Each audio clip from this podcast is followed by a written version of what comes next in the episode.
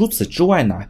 第三十八条还规定了，用人单位以暴力、胁迫或者非法限制人身自由的手段强迫劳动者劳动的，或者用人单位违章指挥、强令冒险作业危及劳动者人身安全的，劳动者可以立即解除劳动合同，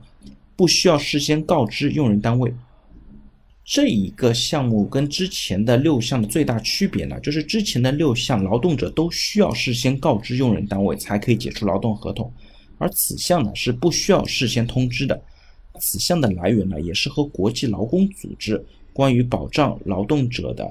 基本的劳动自由和人身安全的相关要求是相一致的。